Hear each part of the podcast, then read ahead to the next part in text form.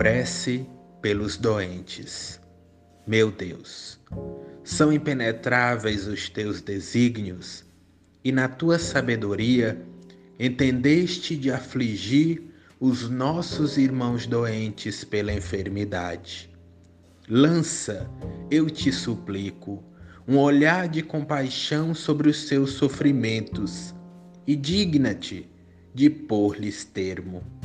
Bons espíritos, ministros do Onipotente, secundai, eu vos peço, o meu desejo de aliviá-los. Encaminhai o meu pensamento, a fim de que vá derramar um bálsamo salutar em seus corpos e a consolação em suas almas.